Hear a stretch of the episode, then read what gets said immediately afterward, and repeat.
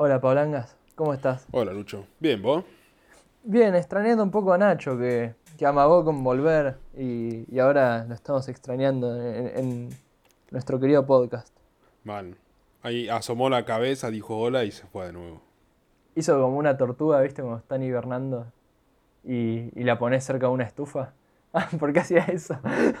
Re específica la. claro, bueno, sacó, sacó la cabecita y volvió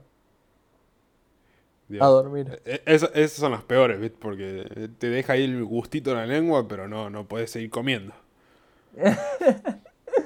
Oh, Dios. Son graciosas la- las tortugas. No sé si alguna vez tuviste una. No tuve una, nunca quiero tener una y me parecen dentro de, de todos los animales que existen y existieron, probablemente el peor animal de todos. Es que sí. Porque las hijas de mil puta pican, corren más rápido que la mierda, porque sí corren los bichos culeados eso, pero cu- cuando les pintan son más lentas que la mierda. Y no sé, son feas, boludo, son literalmente feas. Uh, si ves una tortuga muy de cerca, para mí parece como un dinosaurio con caparazón. Son bichos Es que raros. de alguna forma tiene que estar, eh, tipo, algún tipo de parentesco tiene que tener, porque se parecen demasiado, solo que tienen un, un hueso saliendo por toda la espalda. Tal cual. Igual sabías que ¿no? son parte de ese hueso, ¿no? Tipo, son parte del caparazón. Claro, no, no la podés sacar del caparazón. No, no, no. Va, sí, pero la Y- matás. Claro, sí. Y tampoco se lo podés quebrar porque, bueno, la matas. Tal cual. Sí, sí, sí. Qué paja, ¿vale? ¿no? Tener que cargar con un exoesqueleto súper pesado. Va, supongo que es pesado. Y, pero tienen que haber evolucionado como para poder bancárselo tranquilamente. Claro. Ni, ni se deben dar cuenta. No, no. Y además, para lo poco que comen, tampoco tiene que ser mucho esfuerzo. O sea, porque, por ejemplo, no es como el colibrí que tiene que consumir 12 kilos de azúcar al día para poder seguir vivo. Por la cantidad de energía que ocupa. O cocaína. Mal. Tipo, da tres saques de merca cada vez que va a volar. En cambio, la tortuga come, no sé, dos hojas de lechuga al día, un tomate y, y pasa. Pasa una semana y vuelve a comer. Mal, mal. Come- su consumo de energía es muy bajo para lo que uno se imaginaría que requiere un bicho así. Bueno, mi abuela tenía una tortuga, entonces yo como que la observé mucho de chico, ¿viste? Son, y, y comía caracoles, tipo, enteros. O sea, no es que mi abuela se los daba, aparecían en el jardín, los Lo perseguía, le rompía el caparazón, sí, tal cual, con el pico ese que tiene como de, de pájaro, ponele. Los hacía mierda y se lo mandaba. Yo decía, la puta madre, es, es como si fuera un caníbal, ¿viste? No, no puedes comer otro animal con caparazón, son amigos tuyos. Buenísimo, al- alto animal. Está cambiando toda mi perspectiva sobre la tortuga. ¿eh? ¿Viste? Sí, sí, no sé qué onda. Yo siempre, antes de ver eso, creía que solo comían verduritas, ¿viste? Nada que ver, eran re agresivas. Van re eh, carnívoras son las tortugas. Nosotros estamos obligando a que sean vege- eh, vegetarianos. Mal. mal, mal. Me encanta porque nunca lo planeamos, pero termina siendo un tema bastante recurrente, ¿no? El, el- el hecho de putear tortugas en, en nuestro podcast. ¿Ya hablamos de tortugas alguna vez? Sí, pero eran marinas y era cuando estaba todo el tema de, la- de los sorbetes de plástico. Ah, mal, que yo estaba con la campaña de que había que matar a todas las tortugas. Sí, sí, yo me acuerdo. ¿Viste? Yo las odio hace un montón, boludo. Son el peor animal del mundo. O sea, posta, yo no entiendo cómo sos chico y decís, en vez de tener cualquier animal genial para hacer una mascota, como un perro o un gato, que son animales que parecen estar vivos todo el tiempo, a diferencia de la tortuga, ¿cómo vas y elegís un bicho con caparazón, boludo? ¿Cómo? ¿Cómo se te pasa por la cabeza decir, yo voy a tener una, una cosa que vive 150 años, no se mueve, respira poco y estoy seguro, pero estoy seguro que huelen feo, pero estoy seguro. Ay, no sé si huelen feo, la verdad, no me acuerdo. No hay forma que un animal con, e- con esa. No sé. Con ese existir huela bien. No hay forma. No hay chance. Mal, tiene pinta como que se le debe juntar humedad en, en- en algunas áreas del caparazón y debe tener un olor a. Totalmente. Muerto. Para mí tiene olor a. a cuando germinaba poroto. Yo me imagino ese olor de proveniente de una tortuga. Puede ser, puede ser. Qué loco. Además, uh, esta no te la conté. Yo estaba en lo de mi abuela con la tortuga y mi tía tenía otra y la juntó. Y yo pensaba que eran dos tortugas hembras. Bueno, resulta Ah. que no. Y lo descubrimos porque se pusieron a coger ahí y, gritaban, oh, no sabes cómo gritaban. Oh, sí, gritan una banda, sí, sí. Vi los videos esos de tortugas cogiendo. Que hacen ¡Ah! ¡Ah, Dios! Ponen súper nervioso. Pero sí, sí. y además decís, ¿por qué gritan, tipo? Bueno, qué sé yo, los humanos también gritan. Van. Bueno, los que peor gritan son los gatos. Va, creo que son. bueno, cuestión que me parece que fue suficiente sobre las tortugas, ¿no? Mm, podría ser. Sí, sí. Antes me pongo nervioso y me pongo agresivo. Ah, hola de nuevo. Se me cortó justo. Se me cortó internet. Esto va a quedar todo unido como si no hubiese pasado nada, pero en realidad tuvimos unos problemas técnicos. No sé si va a quedar muy bien unido. Eh. Voy a hacer lo posible, pero si sale mal es porque se me cortó internet y no lo pude unir ahí bien. Así que podemos saludar a todos de nuevo, nos podemos volver a quejar de Nacho o podemos seguir adelante. A seguir adelante tranquilo. No, no hace falta recordar malos momentos. Ah, me parece bien. bueno, antes, antes de que se me muera el internet, yo estaba contando. Mentira, mientras se me moría el internet, yo estaba contando algo. No sé si. Que yo no escuché. Claro, no, no escuché nada. Está. Eh, volvió. Va. O sea, sí, técnicamente volvió. Barra va a volver. Una leyenda. Un ser humano. No sé. Para mí. Sí, o sea, tiene algo. Algo que no muchos tienen. No mucha gente está muy de acuerdo con él. Quizás no muchos lo banquen. Pero. E, es un ser que para mí, hasta cierto punto, merece una cierta cantidad de respeto. Apa, a ver, qué intriga. El buen, el grande, el único. No sé si te estás dando cuenta, pero yo le tengo cierto cariño y cierto, cierto aprecio. El buen Mike Tyson. Oh, ¿sí? ¿En serio? Anunció su vuelta al boxeo. Tiene como 200 años, eso sí. Sí. Buenísimo. ¿Pero qué? ¿Boxeo de veteranos o boxeo boxeo? Ni idea. Pero subió un video, tipo boxeando, o sea, obviamente entrenando, ¿no? Sí. Y sigue siendo un asco. da mucho asco ver ese chabón meter una piña. Da mucho asco. ¿Pero asco bien o asco mal? Eh, de las dos. O sea, da mucho asco porque tiene una pinta que una piña te desarma la mandíbula. te deja tomando agua todo el resto de tu vida. Sí. Y nada, subí un video tipo entrenando a Instagram, a Twitter.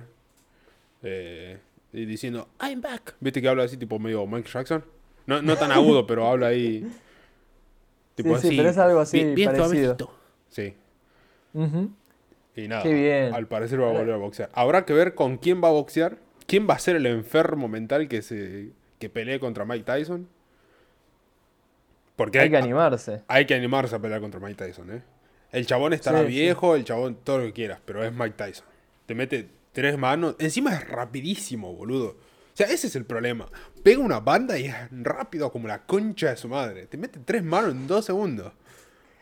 Además te muerde la oreja, cualquier cosa encima, sale mal, ¿viste? Encima que te vas a tu casa sin dientes, te vas sin oreja también, boludo. Es el completo. y no puedes escuchar señores mami sin oreja, ese es el tema. Ahí, che, yo, le mandamos un DM a, perdón, mandamos un DM a Mike Tyson ahí, lo patrocinamos. Ponemos el nombre ahí en, la, en el short. Eh, yo, creo que conseguí a un contrincante para Mike Tyson que, que, yo creo que se va a animar. Hagamos algo hacemos una publicación, si llega a los 7 likes, 7, ¿eh? 7 likes en Instagram. Y, yo los desafío. Mike Tyson tiene que pelear contra Floyd Mayweather. ¿Te imaginas? Igual yo re estaba pensando que Mayweather es la persona que va a salir a decir, yo sí peleo contra Mike Tyson. Yo apuesto lo que sea, tipo, eh, Mayweather, ¿no? Diciendo, no sé, apuesto 10 millones de dólares que le gano a Mike Tyson. Y Mike Tyson como, sí. sí, yo me animo.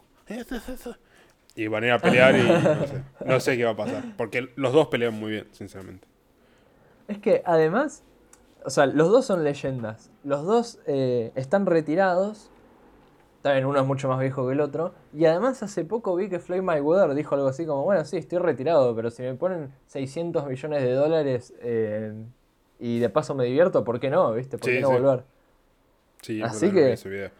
Pero, o sea, para mí, no, sé si 600 millones me parece una guasada, pero es Mike Tyson contra Floyd Mayweather.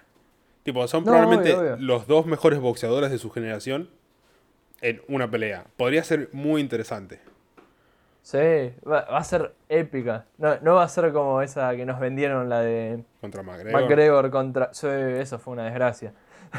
Y sí, la verdad que sí. Esta va a ser una batalla epicarda. Igual nosotros estamos hablando como si ya se hubiese confirmado que es Mayweather contra Tyson. Mal, mal. Yo ya me lo estoy imaginando. La- la- o sea, pagaría hasta el pack para, para verla. ¿eh? Sí, totalmente. Creo que es el único evento deportivo por el que pagaría 100% seguro eh, de forma totalmente legal. No me importa nada. No, tal cual. Es, es esas cosas que después le vas a decir a tus nietos, no, no sabes, yo los vi peleando a, Mayweather y Tyson. y- Yo vi la nietos- vuelta de, de Mike Tyson. Imagínate sí. contar eso, boludo. O sea, hay mucha gente que le debe chupar un huevo, pero impresionante el boxeo. Y a mí hasta cierto punto también. O sea, me da igual. ¿A quién verga le importa el boxeo? pero Mike Tyson es Mike Tyson. O sea, sinceramente, si hay una persona a la que se podría, entre comillas, admirar, es a Mike Tyson. Tipo, el chabón está enfermo, está mal de la cabeza. Además, el chabón, eh, además se, se amplió su público, porque viste que los fans de, de Hangover también lo deben conocer. Así que capaz que dicen, uh, uh, yo ese lo ubico de una peli que vi de, de- de sexo y drogas y Encima Hangover. rock and roll. Dios la película más olvidable del planeta. Las Creo- tres películas más olvidables. Mal, encima son tres, boludo. Por favor. Imagínate estar tan al pedo. La verdad que sí. Nada. Che, ¿Qué? Qué, qué tremendo datazo, ¿eh? no me lo esperaba ni en pedo. No, no lo vi. La de Tyson, sí, sí. Yo lo vi Sí. y fue como, uff, Tyson. Por encima, eh, el problema de Tyson es que. En posta está mal de la cabeza el chabón. Tipo, Está loquísimo, Está- ¿no? Está súper loco. Y había dejado de entrenar, tipo, por completo había dejado de entrenar. Y lo habló en, en un podcast eh, con Joe Rogan, no sé si lo conoces. Eh, No. nada, bueno, es un podcaster muy famoso. Se podría decir que es el más famoso de todo el mundo. Buenísimo. Eh, nada, que el, siquiera el hecho de entrenar ya le, le hacía crecer el ego y ya lo hacía hacer cagadas. Entonces el chabón dejó de hacer todo. Tipo, no, ni se acercaba al boxeo. Ni, ni Tipo, se pensaba en ponía violento. Claro, sí, porque o sea, volvió a ser ese Mike Tyson viejo, ese Mike Tyson que hacía cualquier cosa y que estaba por encima de todo el mundo. Claro. Eh, y ahora eh, dio una nota, no sé en qué otro lado, eh, diciendo que como que había recuperado su ego y que por eso volvía a pelear. O como que estaban correlacionados los dos. Como que tenía su ego de vuelta y eso lo llevaba a pelear de nuevo o viceversa, o como sea la relación que tiene con su ego. Pero al Claro. parecer se le prendió la llama de vuelta. O sea, al parecer vuelve ahí, el viejo Mike Tyson, ese enfermo mental que, que te desarma a piñas. ¿Habrá ido ahí a, a unas sesiones de anger management? ¿O estará todo desquiciado? Y supongo que sí, se lo veía mucho más calmado. Tipo, las Mm. entrevistas que he visto de él se lo ve muy calmado. O sea, hizo, Claro. bueno, esa que te digo con Joe Rogan, eh, hizo una con Eminem también. Con Eh, Eminem, sí. hermoso. No, no sé si sabías otro datazo. A la única Dígamelo. persona eh, sobre... Espera, estoy formulando esto como el orto. Reformulando. Eminem habló con Mike Tyson, o sea, en, en esa charla que tuvieron, en ese podcast también que estuvieron. Sí. Y la única vez sobre la que Eminem habló de la hija fue con Mike Tyson. ¿De la hija de Eminem? Sí. Tipo, nunca Ah, habla de ella, no sé si te diste cuenta. Sí, sí. ah, salvo en sus canciones, pero. Sí, pero igual hace una banda que no habla de ella tampoco. Tipo. Sí, sí. Hailey canciones era? ¿Cómo mierda viejas. se llama? Sí, Hailey. Tipo, ahora está súper protegida, entre comillas, está súper protegida. Pero ya no es. eh, tipo, ya no está en todos lados con Eminem como hace, no sé, 10 años. Ya no la lleva en su brazo como en la canción When I'm Gone. Mal. Ah, eh, ¿Qué te iba a decir? Ah, qué loco. Entonces se abrió con Mike Tyson. El chabón le abrió el corazón. Al parecer sí, porque. eh, tipo, Mike Tyson le preguntó, no sé, creo que le preguntó qué edad tenía Hale, una cosa así. O si tenía novio, no sé. Tipo, preguntas. Entre comillas, personales. O sea, no son tan personales, pero teniendo en cuenta que es la hija de Eminem. Tipo, súper personal. Y como Eminem nunca habla de ella, fue, entre comillas, noticias en todos lados. Como, oh, mira, habló con Mike Tyson sobre Haley. Como, wow. ¿Y dijo algo interesante o le contó como, ah, sí, está bien, No, no, no le dijo nada. Creo que Mike Tyson le había preguntado si tenía novio o si ya estaba en la edad de tener novio, no sé, una cosa así. O sea, no se lo veía con malas intenciones, como, ah, suegro, sino que, tipo, le, estaba preguntando de forma eh, legítima y con curiosidad, tipo, si estaba bien, qué sé yo. Pero entonces sí. Claro. Pero nada, me, pareció un dato. O sea, fue un dato interesante, entre comillas, en el mundo de Eminem, porque Eminem nunca habla de la hija. Claro, sí, sí, entiendo, entiendo. Tremendo. Uy, Tyson lloró hablando de Tupac. Que no sé vos, pero yo ni ahí me, hubiese imaginado que Tyson alguna vez lloró. No, no, yo no. Mira, no me lo hubiese imaginado llorando. Tampoco sabía que era tan así rapero, o sea, fanático del rap. No, pasa que eran amigos. ¿En serio? No, perdón, yo de, ese mundillo ah, no sé tanto. Bueno, sí, eran amigos. O sea, es ah, sorprendente. Va, no sé, para vos. Pero para mí, como que Tupac murió hace mil años. O sea, para mí está muerto hace como 300 años. Para mí es la prehistoria, tipo. Y Primero murió Tupac y después Cristo. Vale, sí, sí. Y te pones a escuchar eh, historias de gente que está viva hoy y que no es tan vieja tampoco.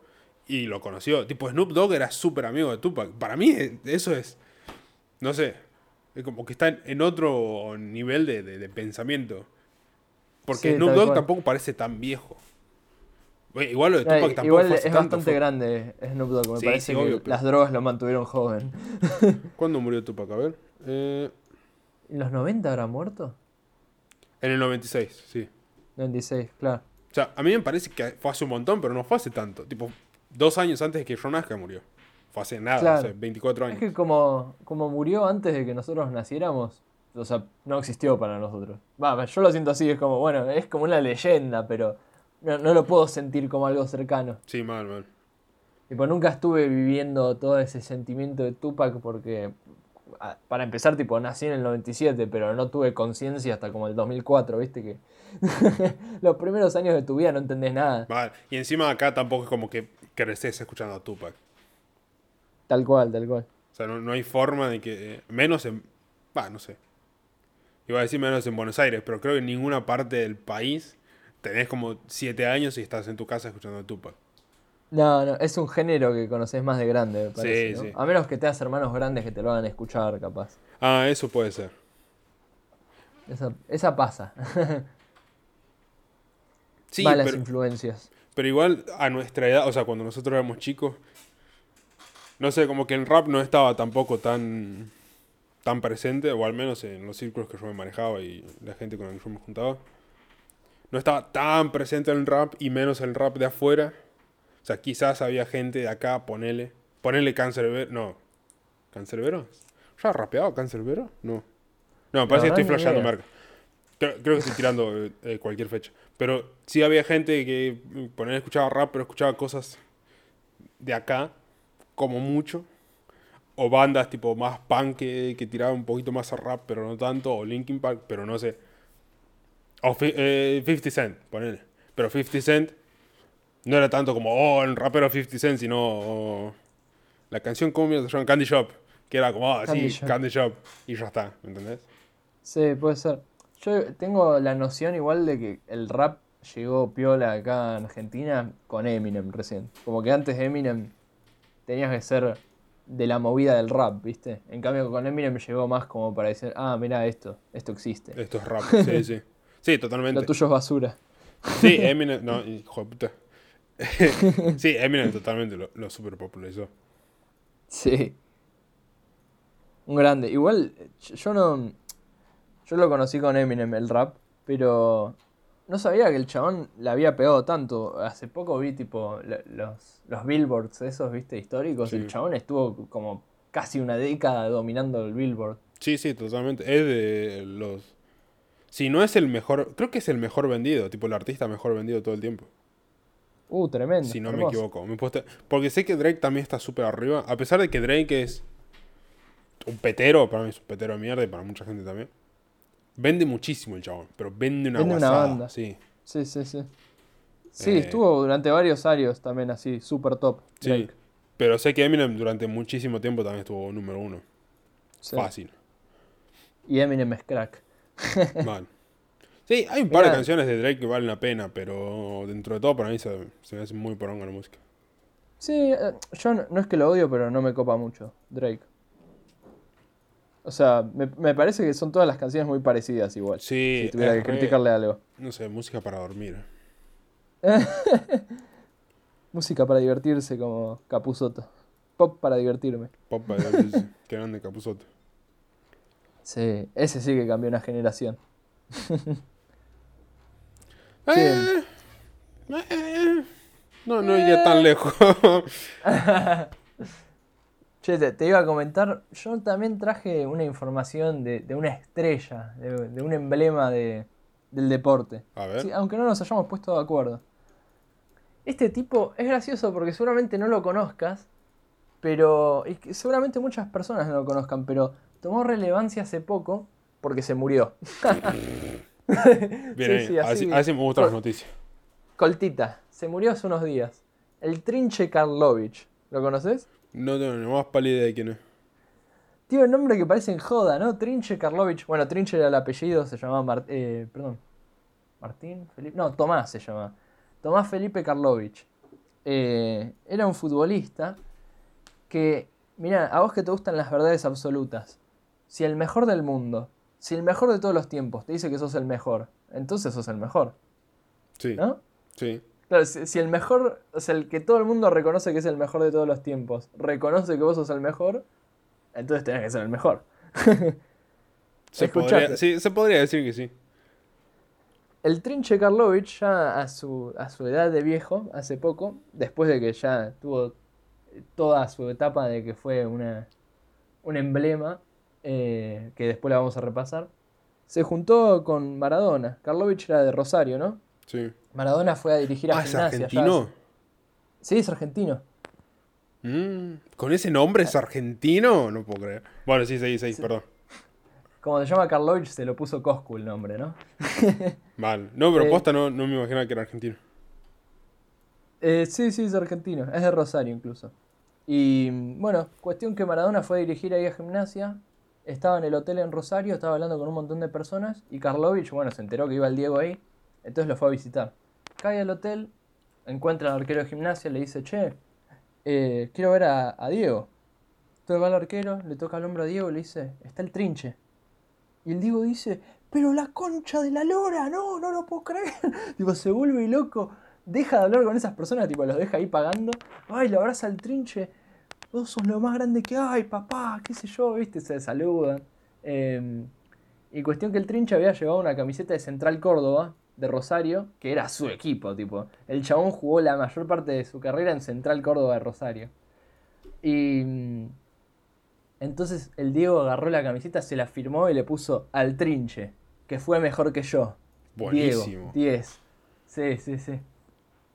Pero bueno, la leyenda de que fue el mejor de todos los tiempos no es solo porque Diego le dijo eso, sino que hay un montón de personas en Rosario que están convencidos de que el Trinche fue lo más grande que había. Y es bastante gracioso porque el Trinche jugó casi toda su vida en el ascenso, tipo, ni siquiera jugó en primera. o sea, jugó algunos partidos en primera, pero casi todo fue en el ascenso y en el equipo este que te cuento, que era Central Córdoba de Rosario, y que ha jugado en la C incluso, y lo ha ascendido a la B en dos ocasiones, ¿no? Y el chabón, no, no hay casi registros del chabón jugando, entonces es medio como una leyenda, tenés que creer en el boca a boca, que la gente te decía que jugaba hermoso, pero solamente hay un video del chabón jugando. Y, mira, yo lo vi igual, el chabón la pisaba, gambeteaba, bailaba ah, todos. Jugaba hermoso. El único registro visual que hay sobre el mejor jugador del mundo, jugó bien. Sí, jugó hermoso. Pero escuchate, eh, ¿qué partido dirías que está? O sea, si tuvieras que tirarte un partido que está guardado, ¿cuál dirías que es? una final, ¿no? Para mí un, amistoso, una, copita de leche así de, cuarta generación. No sé, como para mí es el partido más petero de la historia. Escuchate, es bastante gracioso es una final, pero es la final de la Liga Regional de Córdoba. El Trinche tenía 42 años y estaba jugando para un equipo que se llamaba Argentino de Monte Maíz. ¿Cuándo, espera, ¿cuándo fue esto? Esto fue en el ochenta y pico. El ¡A la mierda! ¿Cuántos ¿Está muerto ahora? Ah, sí, me acaba de decir que está muerto. Qué sí, Se murió. ¿Cuántos años tenía cuando se murió? Y setenta y pico, me parece. Chabón, no puedo creer. Y ¿sabes qué es lo peor? No se murió de viejo, es re triste cómo se murió. Le fueron a robar la bici y lo asesinaron. Ah, él es, sí lo vi, boludo, sí lo vi, sí lo vi. Ah, él es, qué paja. Sí, qué paja morir así, ¿no? Sí, boludo, qué paja que te maten por una bici. Encima el trinche. Mal, yo igual no lo conocía, lo empecé a conocer ahora cuando murió. Y la verdad es que me empecé a interesar un poco la historia porque dije, ¿qué carajo? ¿Por qué hay tanta gente que lo admira, viste? Eh, es bastante loco. Y el chabón, o sea, si se quieren hacer la imagen en la cabeza, un chabón de pelo largo, de rulos, como era, viste, los jugadores de antes. Sí. Con bigote, alto. Ah, que tenía que ver que era alto, ¿no? no, pero re. Esos jugadores que tenían el pelo largo, re tienen pinta de medir como más de un metro noventa. Tipo sí, Ibrahimovic. tal cual, tal cual. No sé exacto cuánto medía, pero vos lo ves en los videos y le sacaba una cabeza a todos, ¿viste? y el, el, chabón, no sé, parece que se quedó ahí en Rosario por amor a la ciudad, a la camiseta, al Central Córdoba. Y lo curioso es que en el 74 Viste que en el 74 se jugó el Mundial en Alemania. Sí. Y viste que las selecciones, antes de, de, jugar los Mundiales, suelen tener unos amistosos pedorros como para golear al otro equipo. Sí. Y, y nada, sentirse bien consigo mismo. Viste que nosotros solemos jugar, no sé, contra Guatemala, contra Israel, equipos así. Bueno, en el 74 nosotros, o sea, Argentina, organizó un amistoso para jugar con la selección de Rosario, tipo los mejores jugadores de Rosario. La mitad eran de Newell's, la mitad era de Rosario, central. Y había un jugador que era del ascenso, que era el 5. Y era el Trinche, Karlovich. Sí. Sí. Escuchate esta. Termina el primer tiempo. Iba ganando 3 a 0 Rosario. Gracias al Trinche. Eso es lo que dicen, porque tampoco hay registro de esto, ¿no? Entonces, Dicen que en el entretiempo el DT de Argentina de la selección va y le dice al de Rosario, che, loco, por favor saquen al 5 que nos está bailando mal. Entonces, al final, tipo, arranca el segundo tiempo y lo sacaron al trinche. Y bueno, al final ganaron 3 a 1, tipo, les contaron un gol. Buenísimo. Buenísimo tenés que ir a pedirle al otro equipo que por favor saquen a alguien. Sí, sí, sí, sí. E-, eso es lo, lo loco, ¿viste? Tiene esas historias que decís, no sé si serán verdad, pero elijo creer, ¿viste? Mal, encima no hay registro de eso. Todo parece muy, muy armado. Como que el Diego puso ahí unos pesos para que el trinche sea así de famoso. Mal, mal, mal. Pero. Encima. No sé, a la vez como que lo hace súper. Como que tiene más misterio que no haya registro. Claro. Es, un creo a reventar muy grande. Es como creer en Dios, pero mejor y más divertido. Mal, mal. Es que para mí lo, que tiene es eso, que decís, es tan linda la historia que, que preferís creerla, tipo, decís, ojalá haya existido un jugador como el Trinche, ¿no? Mal. Encima con un final tan triste, más todavía. Como que lo dejas en la memoria con una buena imagen. Mal. Es que además tiene toda esta historia tan inverosímil que hasta la muerte parece joda. Que decís, ¿cómo, cómo un chabón tan crack se murió porque le robaron una bici, ¿no? Como el mejor del mundo se murió porque le robaron una bici. Igual, buenísimo. Que lo, que lo hayan considerado el mejor del mundo y eh, no haya tenido el reconocimiento que merece una persona de esas cualidades, ¿no? O sea, como que decís el mejor del mundo en lo que sea y te lo imaginas que está en la portada de todas las revistas, que es eh, primera plana en todos los diarios, que salen todos los canales de televisión o lo que sea. Pero nos enteramos de él, boludo, porque lo mataron por una bici. Mal, mal. El que el chabón es medio como un mito, ¿viste? Es como que no sabes si realmente fue, fue lo que fue. Eh, bueno, incluso él dijo alguna vez, a los rosarinos les gusta contar cuentos. Algo, algún caño de ida y vuelta habré hecho, pero no más que eso, como tirándose para abajo, ¿viste? ¿Te imaginas que es todo mentira? Que hasta el Diego se creyó tremenda mentira. Mal, mal. Igual con la cantidad de falopa que tiene encima Diego, no me sorprendería. Pero sería buenísimo que, que Posta solo haya hecho como cuatro caños y dos goles. tipo goles de pedo. Y, ese registro, ese video que hay de él jugando es lo más casualidad del mundo y ya está. Y todos nos comemos la historia de que es el mejor del mundo, en realidad tipo, era un jugador más y listo. el video en realidad es Diego con zancos, viste, pues es peticito Diego. Oh, mal. Diego con zancos que lo hizo solamente para crear toda esta leyenda y, en unos años vender camisetas del trinche por, por guita, que no necesita. uh, lo triste que se habrá puesto el. El Diegote, a mí me chupó un huevo, igual. Pero qué triste que que haber puesto al enterarse que murió el trinche. Seguro sí. Te quería contar sobre que la, historia con el Diego no termina ahí. El, Diego lo conocía desde, desde hace varios años. Porque viste que cuando pasó el famoso que le cortaron las piernas al Diego en el, Mundial del 94, después estuvo unos años sin jugar. Y hubo ahí una, una ventana de tiempo en la cual había como toda una cosa gris en la cual el chabón no podía jugar internacionalmente, pero sí acá, ponele. Y, eh, y fichó para Newell's. No sé si sabías que el Diego jugó en Newell's. Sí, sí, lo tenía medio ahí de costadito esa información.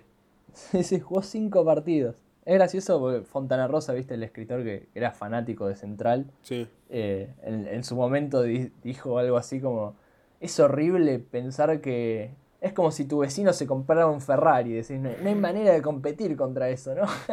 tipo, Newell's había comprado el mejor jugador de la historia y ellos no podían hacer nada al respecto. Y después se cagó de risa porque jugó cinco partidos nada más.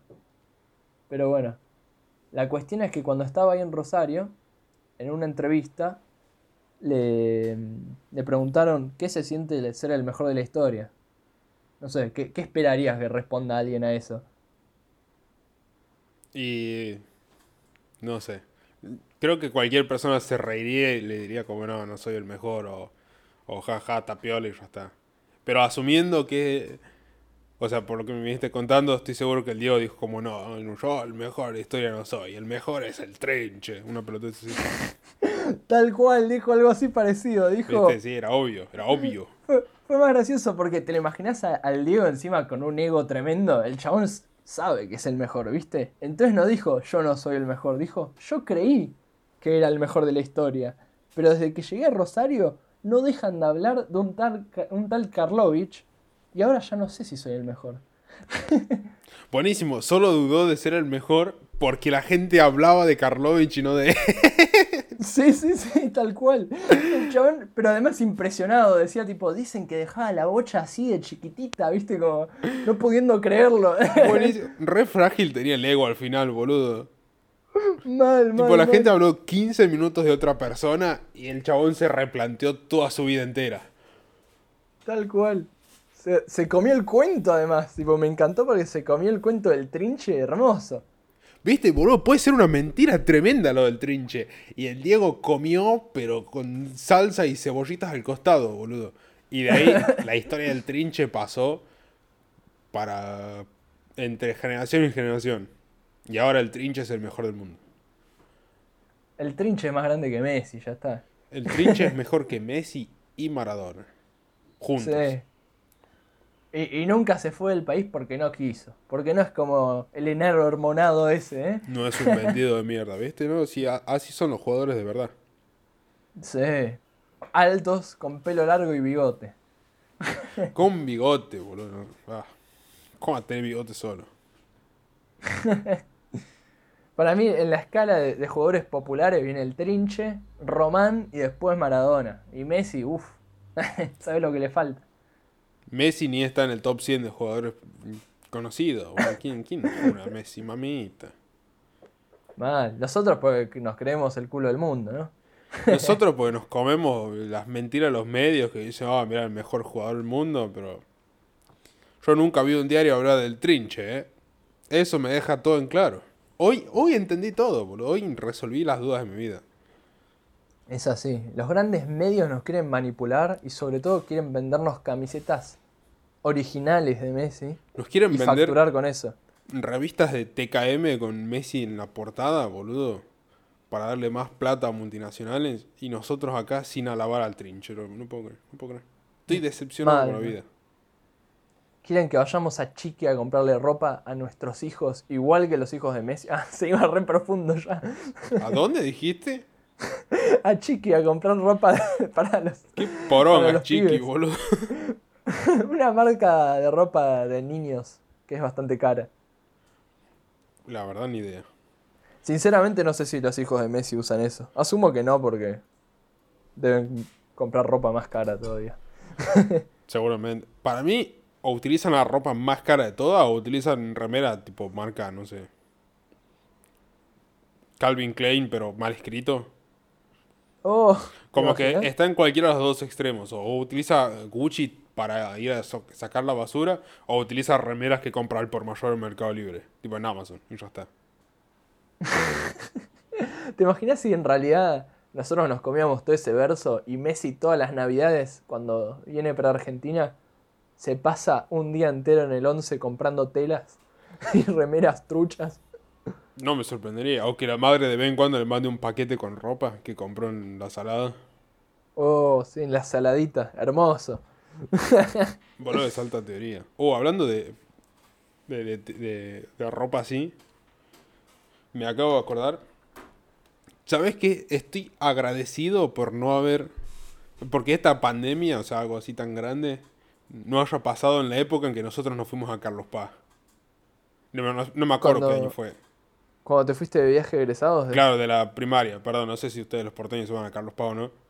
Pero en el interior. Sí, sí, sí. Ah, bueno.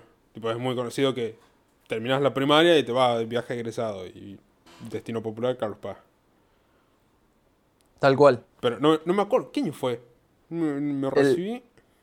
Si vos terminaste en sexto grado fue 2009. Si terminaste en séptimo fue 2010. Listo, 2009-2010. O sea, yo terminé en sexto, pero por las dos. E, entre mm. esos años. Estoy agradecido solo, pero solo.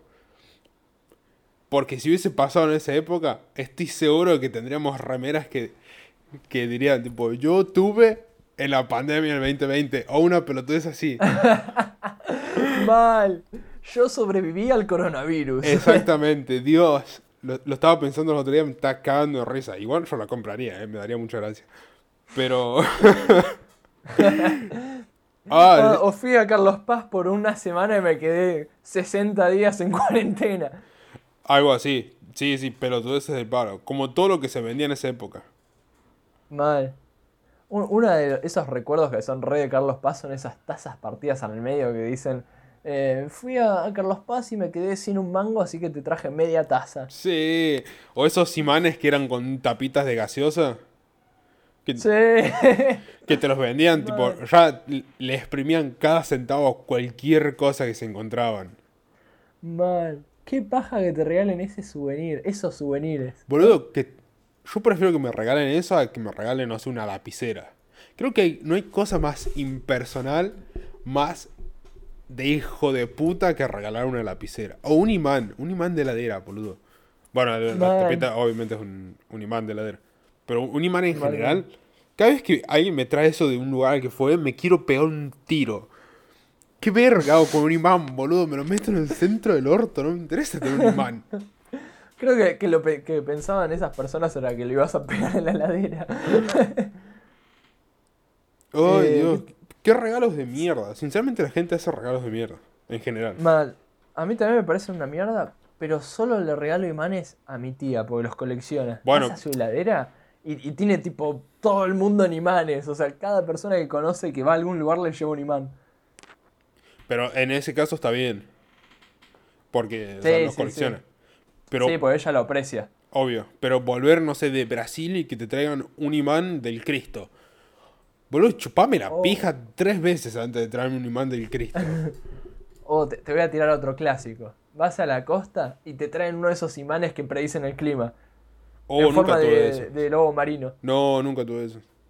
No. igual tengamos en cuenta que yo vivía en el culo del, país, boludo, ni ahí la gente que yo conocía se iba a la costa. Mal. Les quedaba mucho más cerca cruzar a Chile y ir a esa costa, ¿no? Obvio.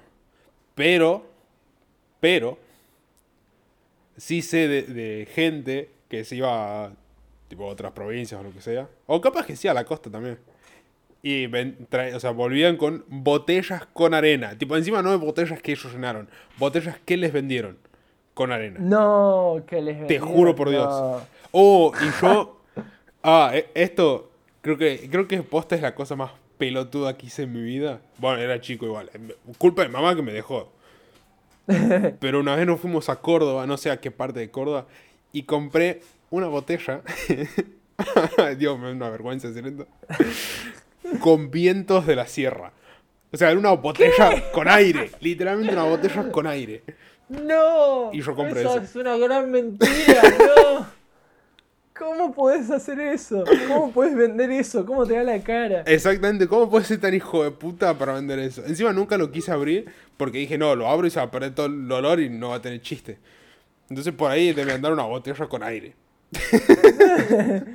¿Te imaginas lo, abrís y arrancás otra pandemia de algún virus que quedó ahí atrapado? Ojalá que sí. oh, Dios mío. Qué, qué paja que te vendan eso.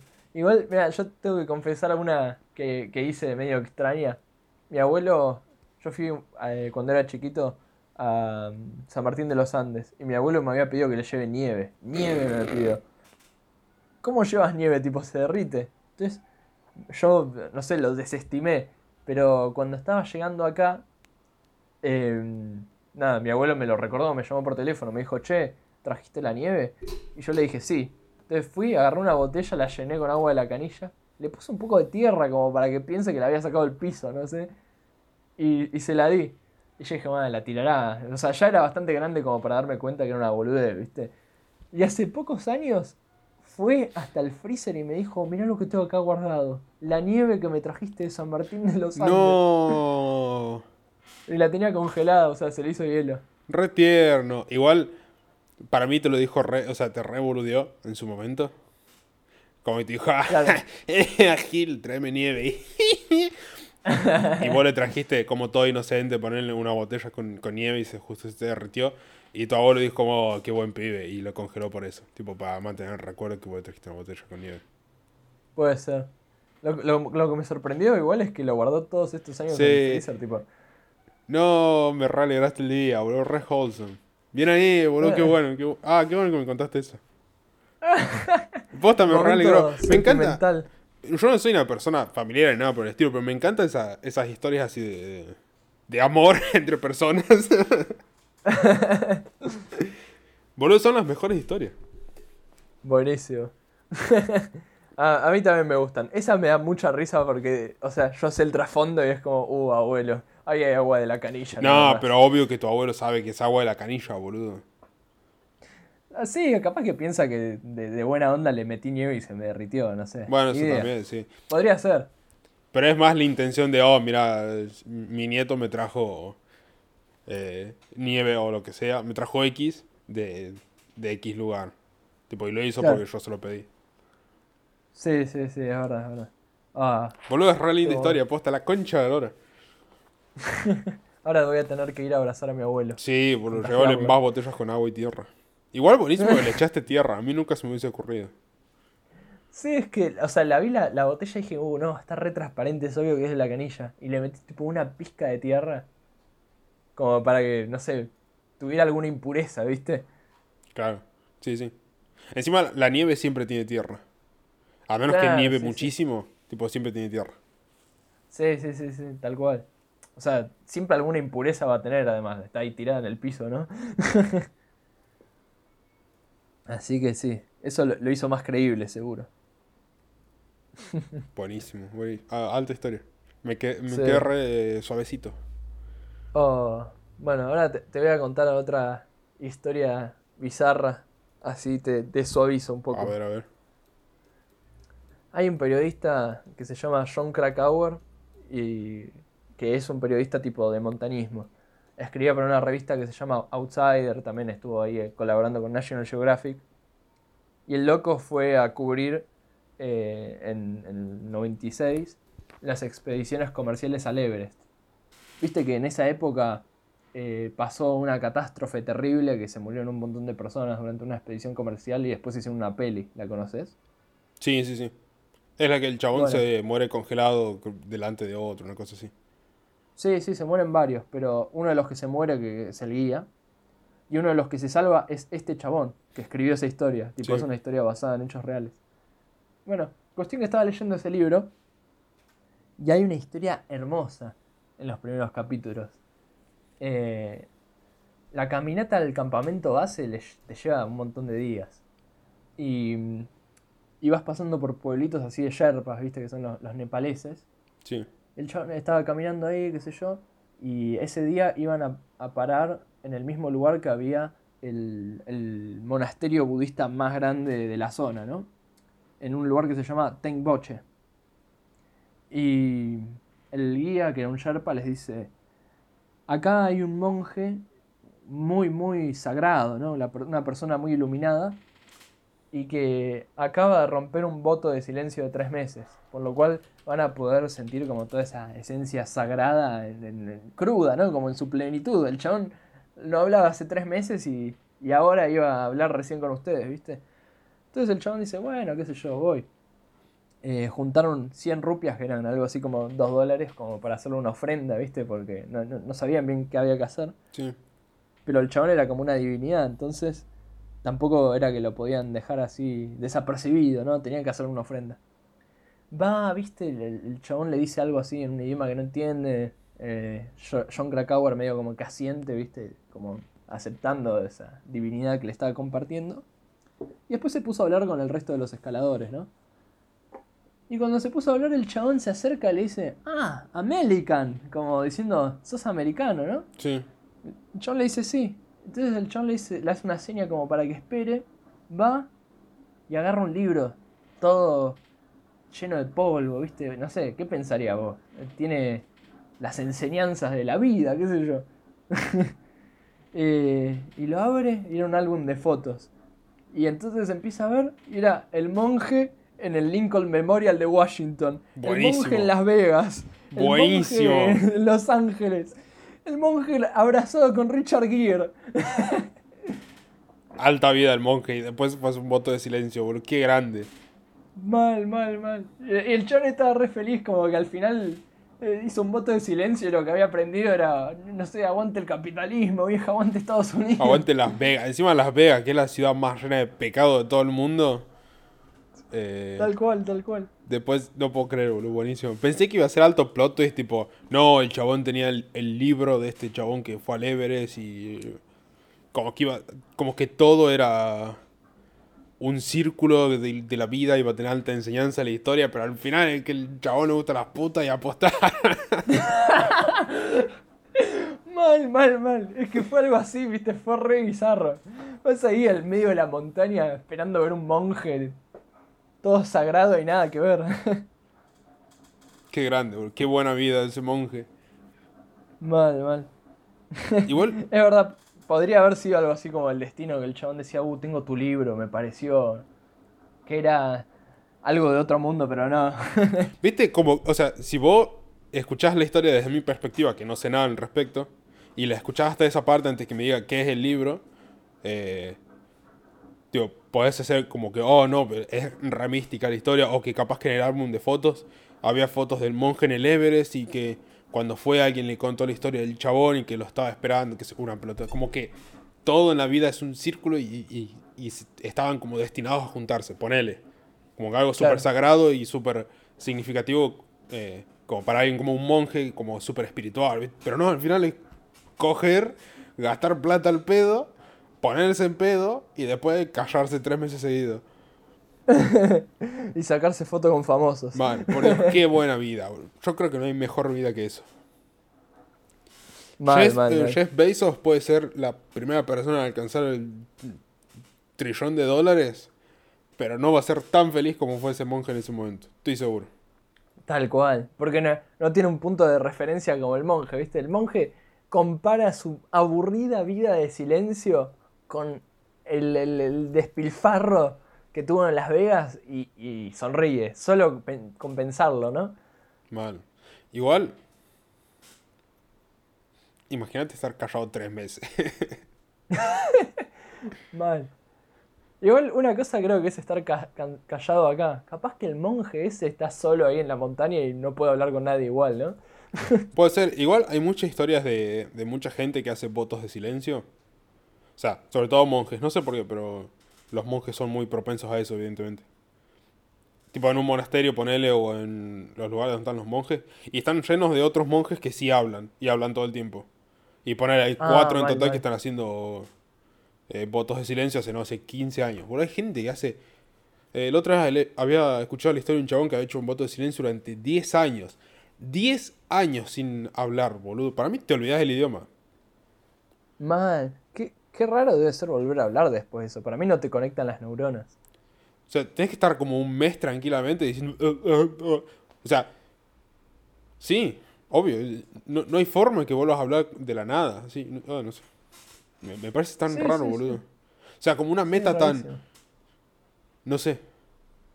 No, me... es que además una meta tipo tres meses es un montón de tiempo. Tipo, ya tres meses es como algo razonable. Mal. Yo creo que lo intentaría durante una semana.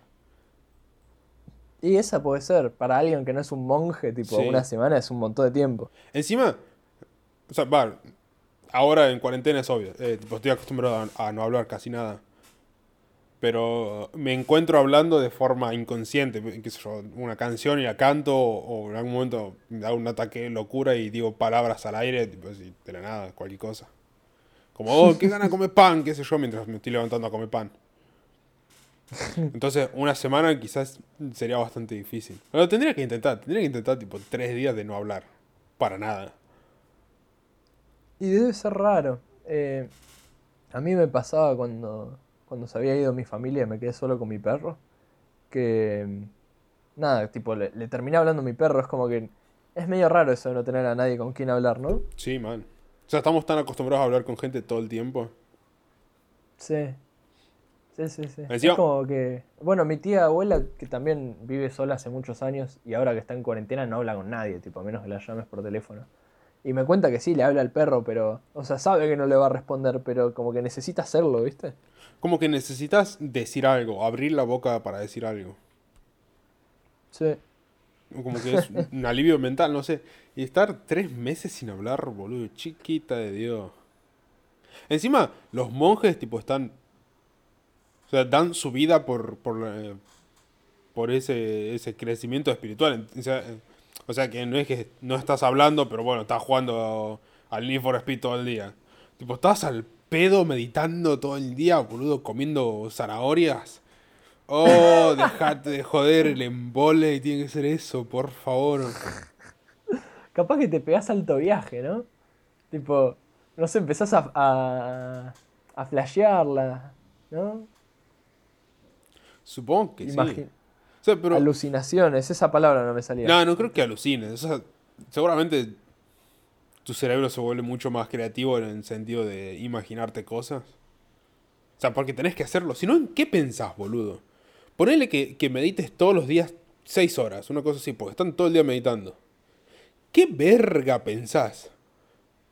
Va, no sé, porque parte de la meditación también es no pensar en nada. Pero imagínate pasarte la mitad de un día no pensando en nada, boludo.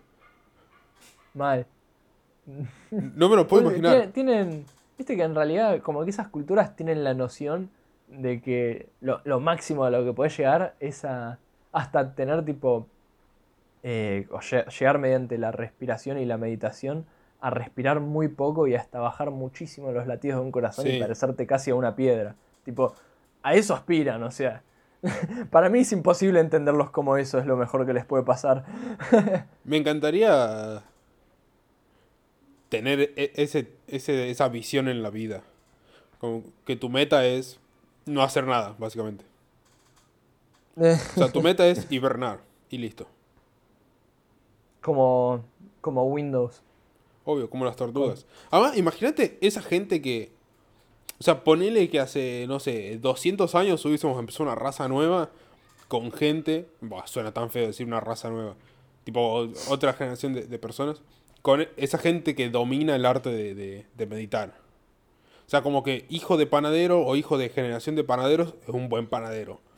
Imagínate un pibe que desde chiquito nomás ya puede meditar como 15 horas al día, tranquilamente. O que puede básicamente respirar tres veces a la semana y vive a base de botellas de agua. Boludo, es impresionante. Qué grande el mundo post-COVID-19, ¿eh? Mal. No. Solo sobreviven las personas que no salieron hace 30 años por un voto de silencio a la calle. uh, esa gente. Imagínate la gente que no sabe sobre el COVID. Mal. Porque hay gente que está totalmente desconectada del mundo. Sí. Bueno, hace poco salió un caso, ¿viste? Eh, acá en Argentina. ¿Lo escuchaste? No, me parece que sí, pero no estoy muy seguro. Eh, te lo resumo rápido porque es, es gracioso, pero hasta ahí. Eran unos peones rurales que tenían, que estaban como cuidando un campo de alguien eh, cerca de Chaltén, en Santa Cruz. Y tenían solamente una radio que funcionaba a pilas. Bueno, se les acabó la pila y tipo perdieron la conexión con el mundo. Y un día fueron, me parece que fue al Calafate, tipo a, comprar provisiones, porque es lo que hacían, tipo cada tantos días iban. Y cuando llegaron, tipo estaba toda la policía mal, viste, controlando, qué sé yo, no entendían nada. Entonces la, policía les tuvo que, comentar que ya no se podía salir y que ellos habían estado eh, todo este tiempo sin saber que había una pandemia y que había cuarentena. Buenísimo. Sí. ¿Cómo mierda asimilas esa información? Ni idea, se lo tomaron bastante bien igual porque como que ya vivían aislados. Claro, ya vivían en cuarentena básicamente. No pasa aún. Sí. Sí, sí. A ellos no les cambió nada, pero debe ser bastante duro, ¿no? Enterarte así. Man. Imagínate tener familia en otros lados, o sea, está bien, no lo ves nunca, no sabes nunca Capaz que hablas una vez al año con ellos, ponele, de alguna forma. Y, y ahora te tenés que empezar a preocupar una banda porque capaz que agarran coronavirus en medio de una pandemia. Fua.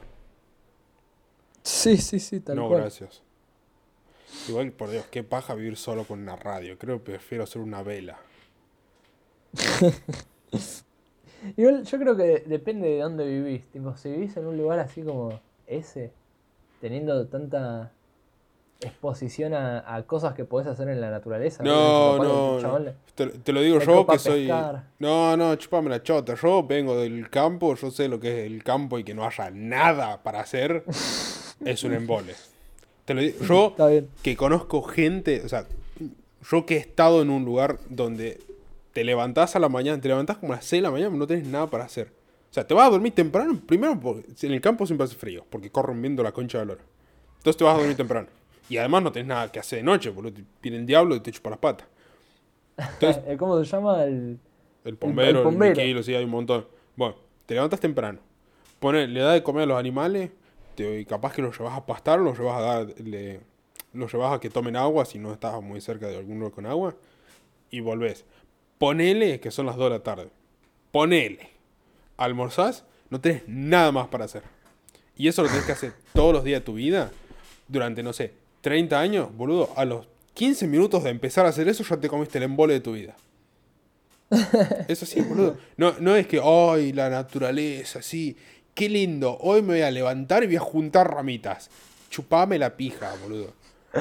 Eh, no, pero digo, el chabón medio como que debe ser autosuficiente, o sea, debe tener que hacer una banda de cosas por día que más o menos le mantiene. Sí, pero te comes un embole igual, boludo. Puede ser, puede ser. O sea, que tengas muchas cosas para hacer. Encima, tampoco es que tengas tanto para hacer. Porque es muy ineficiente hacer. O sea, ponerle si tenés junta comida para toda la semana, es muy ineficiente que lo hagas todos los días. Juntas, no sé, dos veces a la semana y la tenés guardada. ¿Me entendés? Claro. O sea, no es el 1150, existen las heladeras. O sea, en las regiones más recónditas del país hay heladeras. Tipo, alguna forma de conservación de alimentos hay. Entonces puedes ah. juntar comida dos, tres veces a la semana y la tenés guardada tranquilamente, ¿me entendés? No, no, sí, entiendo, entiendo. Bueno, está bien, está bien. O sea, Perdón, mucho. Por eso la, gente en el campo, boludo, está en pedo todo el día. no tenés nada para hacer. No tenés nada para hacer, chabón. Bueno, es una buena actividad, embriagarse en la naturaleza. Vos que dijiste pescar, ah, pescaste más de dos horas seguidas, boludo. Te comes otro embole de la concha a la lora. Mirá que a mí me encanta pescar, eh. vos también, es una de mis actividades al aire libre favoritas. Pero no hay nada más embolante que pescar. Te estás callado por los peces de mierda se van a la chota. Y tenés que estar prestando ahí, ahí haces un buen voto de silencio, ¿no? Por ahí, está, ahí tenés el voto de silencio, boludo. Tranquilamente pasas tres semanas sin decir nada para poder comer. Vale. Cuando le habla a la mujer, le grita, ¿viste? La puta que te parió, Muriel. Ahuyentar los peces. Mabel. Oh, qué gana ir a pescar.